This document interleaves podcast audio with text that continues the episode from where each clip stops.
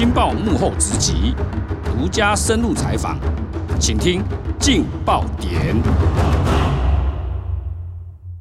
各位听众，大家好，欢迎收听由镜好听与镜周刊共同制作播出的节目《劲爆点》，我是镜周刊调查组的副总编辑刘荣。我们今天很高兴请到我们调查组的资深记者黄一渊来跟我们谈一谈在野整合接下来要怎么走。欢迎一渊。各位听众，大家好，我是一渊。这个非绿阵营啊，哈，现在陷入一个大分裂啊，哈，啊。这个郭董好像看起来蓄势待发，他他刚从美国回来，八月八号要做新书发表会，显然他的节奏就是往参选的方向持续迈进哈。大家比较关心的是说，郭董一直希望能够跟柯文哲合作嘛哈，但是这个柯郭到底怎么合呢？那柯营到底怎么因应郭董不断持续的叫板呢？呃，我们请议员来先来谈一谈这个科营接下来目前为止，让他们听说有这个三步一没有的策略啊，他这个策略最新的动态是什么？是呃，主持人刚刚讲的没错哈，就是其实大家可以发现这几个月来舆论的焦点全部都在谈，不管你要讲非绿在野或蓝白整合哈，就是吵不停哈。那这轮节目也都一直在吵这个议题哈。那但我们我们当然掌握了柯颖他们自己的底牌啦哈，就是对于整合他到底有什么看法哈？我们可以先去观察这几个月来，不管哪一家媒体或哪个机构做的民调哈，其实柯文哲他的民调都是稳定在第二啦哈，甚至偶尔很偶尔柯老二。对，它偶尔会跑到第一啦，哈、嗯，就是那我们整个趋势来看，它就是第二，这个没有问题嘛。所以你也可以说是他现在的在野龙头了哈、嗯。那对于科银来讲，他们当然会觉得说啊，我是老二、欸，所以他们私下最常跟我聊天的时候，就会抱持一个疑惑，就说，哎、嗯欸，有没有搞错啊？现在我不是老四、欸，哎、嗯，对啊，我是老二、欸，哎，为什么大家一直要说蓝白？好，郭柯为什么不是科锅？对，不是白兰。然后这是第一个他们最大的疑惑，就是他们认为说他们一直被吃豆腐啦。哈，明明在野龙头就是问哈，为什么哪有老二被老四整合的啦？对，他就说，哎，这个主课题好像搞错了哈。所以我们来讲一下他那个三不一没有哈，因为以前早年那个阿炳讲过四不一没有，然后他们有一个三不一没有。什么叫三不一没有？第一个，他们当然还是保持弹性嘛。哈，这个第一个不哈，就是不排斥合作。但是这个不排斥合作。如果你放在整合来看，因为我们不管在讲说是哪个阵营要整合蓝白啊，怎么整合，它有很多种合作方式嘛。所以它这边的不排斥合作讲的是什么？其实它比较谈的是区域立委啦哈。因为其实民众党才成立四年，那它其实没有太多有战力的小鸡或亮眼的小鸡可以撒在陆战上去战嘛哈。那所以他当然他们就玩两手策略哦，一方面吓吓你哈，就说哎。如果你在我这个选区得罪我了，我就提一个去给你拉掉，只要五到十趴，你可能蓝营的候选人在五五波的选区就输了。哎，对，那所以他这个不排斥合作的意思，他其实认为说蓝白不是不可以合。但可能是仅限于立委层级啦，而且他们其实也认为说侯的这个民调也不高嘛，所以根本不用谈到总统层次的合作。加上如果大家有在看新闻的时候，柯文哲从一开始参选，他很常回答到这个问题的时候，他都一直讲说：“哎，我们两党哈，也就是蓝白这两个阵营的 DNA 不同嘛，不同，对，所以他很常这样讲哈。那他话都讲成这样，那最后合起来，那你这个 DNA 要怎么裁剪？哈，不是很怪嘛？哈，这第一个。”他的三步的第一步是不排斥合作，嗯，那他第二个就是不主动接触，哈，什么叫不主动接触？也就是说，哎、欸。我不会去主动找郭台铭、嗯、啊！大家还记得吗？嗯、那时候在金五月在金门的时候，嗯、他们不是那个在海边散步，海誓山盟，对对，那一幕也是震惊了政坛。但是他隔天郭董不是马上回说：“嗯、哦，我喝醉忘记了。嗯嗯”所以这个柯颖很在意了哈。所以先讲说这个不主动接触的意思是说，他们没有动机，他们也不会想要说去找。国民党朱立伦这边，或者是侯友谊这边谈说，哎，我们要不要来配谁？谁配谁？谁和谁？他也不会主动去找郭哈。那甚至柯文哲也讲过不止一次啊，然后说现在看到郭台铭打电话给他，哦，电话一来我就会怕哈，怕到不敢接哈。这是第二个不哈，不主动接触。那再来这个不政治分赃了哈。第三个不就是不政治分赃，也就是说，现在不管是蓝白或郭科科郭也好，这种谈整合或谈谁配谁哈。呃，这个柯震宇私下最常举的例子就是当年的连宋哈，当年的二零零四年哈。嗯连宋在谈合作，最后虽然有配起来了哈，那但是我记得那时候的呃新闻也是吵了大半年，都在讨这个整合。嗯、那从那一次经验，最后也没有赢阿扁嘛，一加一没有大于二，对，也没有赢嘛哈。嗯、那这是第一个哈，所以他谈不政治分赃是说当年的那种连宋配，如果大家还有记忆犹新的话，那时候就会被大家认为说你们只是在争谁当正谁当副啊，那你有为我们选民想过吗？嗯、啊，你们两个配起来对我们的利益是什么？对。呃，可以提出什么耳目一新的政策吗？还是你们的价值是什么？哈，所以柯营的人设就是这个哈，柯文哲自己的人设就是这个，他认为说，哦，他标榜第三势力，要抛开蓝绿的人，那我怎么可以又走回传统两大党老路了哈？去走这个权位分配哈，所以他的三步就是不排斥合作，不主动接触哈，不政治分赃。哦，最重要的来了，这个一没有三步一没有的 一没有是什么呢？他就是没有担任副手的选项哦，他讲的很白哈。嗯，那么柯营的这个底牌就是没有担任副手的选项，啊，这个我们报道初刊之后，马上也获得了柯营的证实哈。嗯，他们的多个发言人都出来公开的讲哈，就说不管你整合要怎么谈，就是没有郭科配的选项哈。他们讲很白的，也就是说，不管你们谁。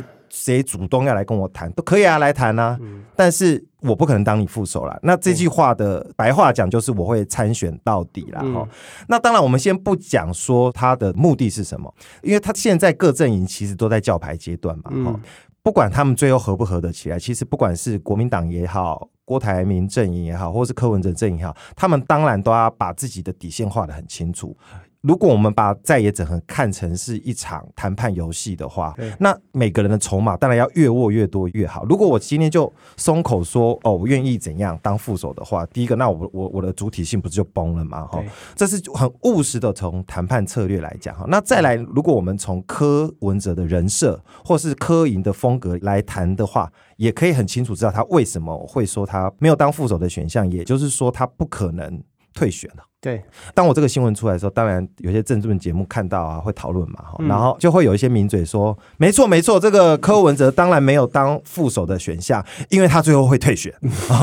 哦，这个柯以幕僚是听到是整个气炸了，听到还有说啊，有啊，那柯文哲最后可能就是去当行政院长。对对对对，不管是说这个没有当副手选项，把它解读成说他是会退选，或是他去谈内阁了，甚至他就顾好他的党主席就好了哈，这个总统让郭台铭选。这些我相信柯营他们都是气炸了，所以他们这几天也出来驳斥这个说法，嗯、把话讲得很死嘛，哈，就说不会有这个选项了。所以主要当然是因为他人设的关系，然后大家也去看哦，现在大家在谈在野整合蓝白和郭科和的时候，大家最常讲的一个词是什么？是下架民进党嘛，嗯、因为他们去算这个民调数字，哈，说这个支持政党轮替的。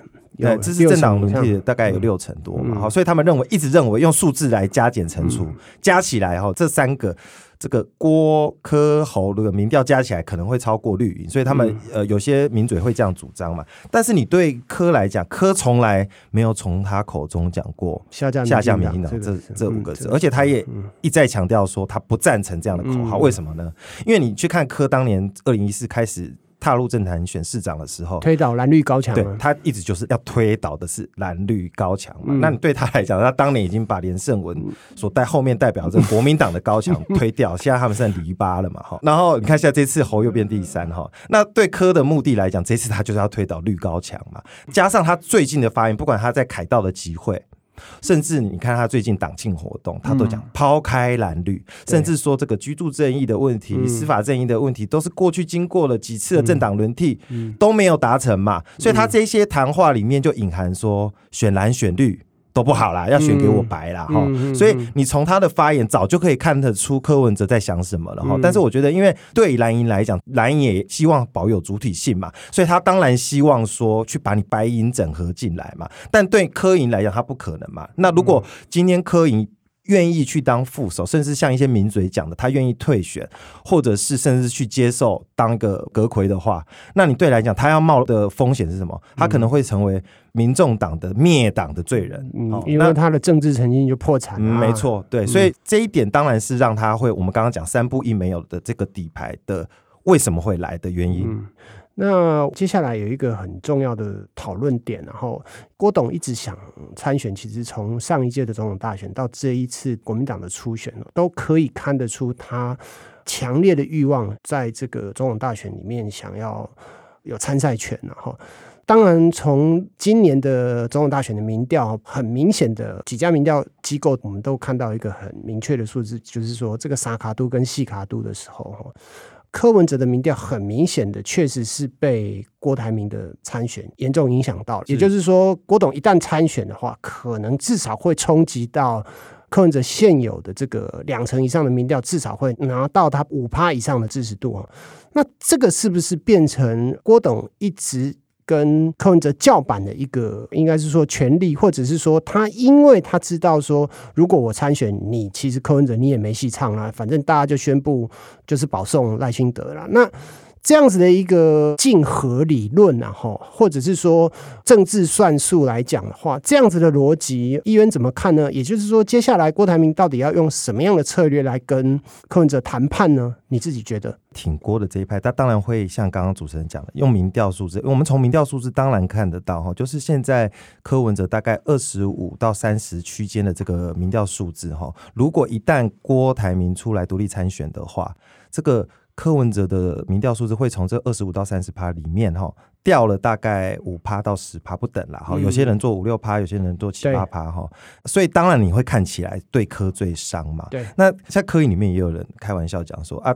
侯友宜就十几趴了，还可以再掉几趴啦，嗯、所以他当然是我们掉的比较多啊，嗯、因为我的民调就比他高嘛，哈，这是他们私下在讲的，耶、嗯，听听也是有点道理哈，嗯、就是十几趴在掉，那不是就是掉到那个底线了嘛，哈，所以这是一个看法，哈，就是谁的基底大，谁可以动得大嘛，嗯、但你从柯营的角度来看呢，就是郭颖来讲，当然会拿着这个说哦。如果你希望胜选更逼近跟赖清德对决的话，如果你柯文哲想要这样子的话，你当然要重视我郭台铭嘛，因为我出来会让你掉那么多嘛。嗯、但是对柯营来讲，他会怎么看呢？他会觉得说，以现在很多份的民调的趋势来看，郭台铭他现在如果独立参选的话，是要跟侯友谊争老三呢。哈，他从来没有在四方争霸里面的民调里面拿到第二过，对也就是他多数是第三名，甚至多数是第四名，哈，偶尔才有第三名，所以。柯营，我我觉得大概也是看准了这个趋势，说，即便你出来哈，你也只能是老四哈。那你对科来讲，他就是希望说，我就持续让我自己的民调可以维持在第二。那最后，如果民众希望政党轮替的这个氛围很浓的时候，那当然最后会投给比较有希望的第二名嘛哈，而不是投给第四名去弃保给郭嘛。对，所以当然是科营的盘算这个。那我们也可以看一些风向哈，就是郭董他要独立参选有没有一些难题？呃。我们可以看到这几天不是已经退出国民党的这个谢点林嘛，他也出来公开讲了，他已经被认为是挺郭才退党的哈。对，他公开出来讲说，他不支持郭台铭独立参选，除非在野可以整合。他支持的是柯郭合啦。对，所以他有一个前提在嘛。那当这个郭营里面或者是亲郭、挺郭、拱郭派的人都有这样的看法的时候，我们可以看到几个趋势。第一个就是郭的民调还不够高哈，他的底气不够。那第二个就是说，这些挺郭的人也知道说，郭要玩独立参选是很难赢的啦，哈，所以挺郭派都自己讲出这样子的风向球的时候，我觉得反而会有后坐力或反作用力给。柯营更有底气哈，不去当你的副手，或者是不跟你主动谈合作啦。这我觉得这是郭必须要解决的。那还有柯营，其实他们私下也在讲一个点啊，就是说郭台铭不是速度的讲到说他支持的是这个主流民意大联盟吗？哈，他的意思也就是什么是主流民意，就政党轮替嘛。哈，他潜台词其实是跟朱立伦讲的，不管是菲律大联盟、呃在野大联盟、执政大联盟，概念其实是一样的。对，不管哪一种大联盟，它概念是一样，意思就是政党轮替。嘛哈，但是他的尴尬点是什么？因为如果郭台铭要在九月中开始联署的时候，根据我们台湾法律的规定哈，那个联署书上面讲的不是只有郭台铭哎，他还要在上面写副总统人选的名字哎。那如果郭台铭他主张的是他最能整合在野的，甚至他曾经据传然后，他对于跟蓝营那时候在征召过程的时候，也对党内讲说。我是党内最可以整合柯文哲的人，他有自信嘛？哈，好，那如果你都认为你是最有自信可以整合在野的人，如果你到时候联署书上面的总统副手都已经公布了，副总统不是柯的话，嗯，那你到底要怎么说服非律在野的这群选民说你是最能整合，因为你连你的副总统他科都不答应你了，那你就要继续这样连署下去，那你你就走你自己的路啦。那你不是从民调来看，你就是让赖清德捡到便宜保送赖嘛？所以我觉得他要解决他的正当性问题啦。但是柯印还有在讲另外一个，也就是说，这也是柯文哲本人为什么这一次坚持不去跟郭配的原因哈，不管是他当正或副哈都不想配的原因，就是大家还记得吗？四年前柯跟郭还有王金平不是有在那边合体吗？在那边弄什么三结义有没有？然后所以那时候就吵过一次的哈，然后那那时候大家也认为说郭台铭好像要选了，结果要在登记的最后一刻。他就跟柯文哲讲说他不选了，这个让柯文哲很讶异嘛。嗯、那对柯文哲的名言以前也讲过，说你可以骗我一次，但不可以骗我两次。所以对柯来讲，他会觉得说你上次玩我一次了，那这一次哦，这次又玩了一次，像金门那一次哈，就是说你海誓山盟，隔天又说我喝醉忘记嘛。哦、嗯，那那那怎么办呢？所以其实整个柯营，包括柯本人都对郭台铭哈讲话一秒就变脸的这种性格会有点怕怕的啦。然后所以说两个人不管要结盟或整合或谈合作，如果你的个性都定得那么难拿捏的话，那这个会让柯 ING 非常的忌惮。对柯 ING 来讲，为什么会跟郭保持距离的原因呢、啊嗯？对，但是哦，刚刚我们也讲到嘛，郭出来选的话，柯的确会掉了几趴哈，会影响到他嘛。嗯，所以他们也知道说，他们要去吸纳坚定挺郭台铭的这些郭粉们。嗯嗯嗯、这个幕僚跟我讲的说法是说，他们跟郭的距离就是有点黏，又不会太黏了哈，就是这个意思。嗯、那他们当然内部说最好的上上策是什么？嗯、就是郭台铭最后可以亲自开口表态，说我挺柯文哲啦。嗯、最后，对那这当然对他们来讲是最好的选项。那要不然呢？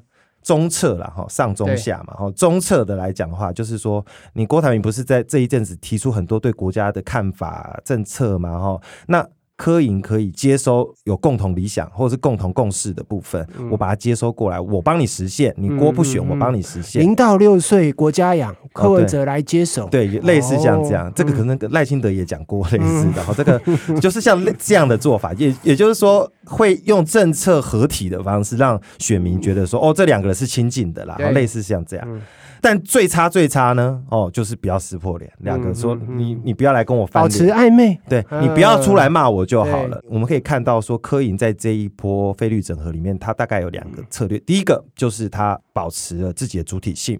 他不可能去委曲求全当副手，因为他这个会灭党了哈。嗯、然后加上他们打的算盘是希望冲高第二名的这个态势，去跟赖清德对决，然后最后发挥这个自然气保的效应，就是让民众自然整合了，不用我们这些大头去整合了。嗯、那再来就是说，一方面对郭就是保持友善，不要撕破脸。我觉得大概就是柯 ING 现阶段的策略。嗯嗯，OK，其实郭董大概八月底哈，我们之前有另外一个同事也曾经提到过，他参选的时间点有可能是在联署的这个期限九月十三号哈，另外有可能就是八月二十三号这个八二三炮战的纪念日，因为还有一段时间哈，那显然双方面都还继续在玩这个胆小鬼游戏。当然，刚刚医院有提到，就是郭台铭的人设了哈，因为柯营也有人讲说啊，这个郭董就是业务员出身啊哈，先立锤了，好录一录了，所以他到底会继续跟柯震营到底